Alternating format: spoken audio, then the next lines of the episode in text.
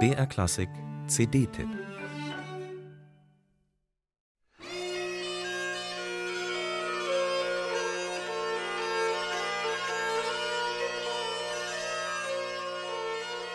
Welche Gemeinsamkeiten haben Drehleier und Dudelsack?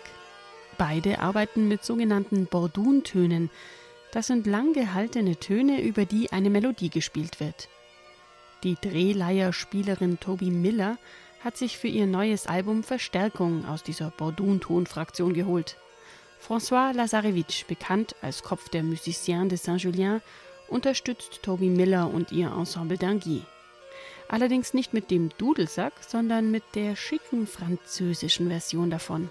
Die heißt Musette und war in der Barockzeit beim Pariser Adel sehr beliebt, genau wie die Drehleier. Auf dem neuen Album machen sie nun also gemeinsame Sache.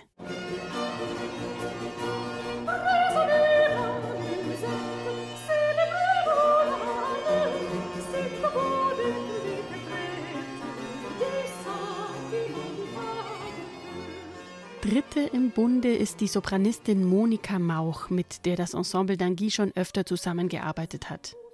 Ihr warmer, leichtfüßiger Sopran bereichert auch die aktuelle Einspielung und mischt sich bestens zu der besonderen Klangfarbe, für die Musette und Drehleier sorgen.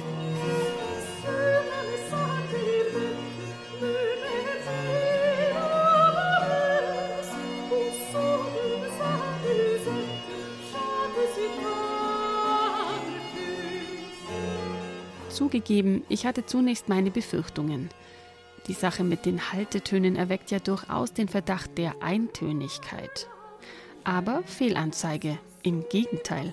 Wer sich auf den Bordun-Flow einlässt, der vermisst die Haltetöne schon fast, sobald sie dann einmal fehlen.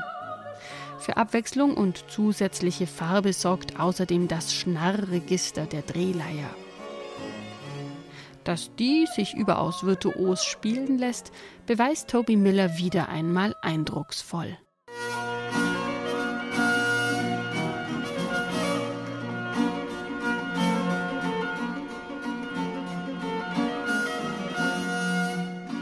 Le Berger Innocent heißt das Album, der unschuldige Schäfer.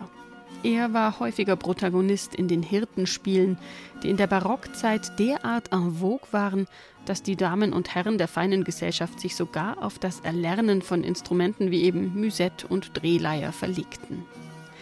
Allzu unschuldig dürften die arkadischen Schäferstündchen wohl nicht abgelaufen sein, die die Textdichter und Komponisten für den französischen Adel ersonnen haben. Aber das wissen die galant formulierten Texte bestens zu verschleiern. On qui mal y pense, ein Schelm, der Böses dabei denkt.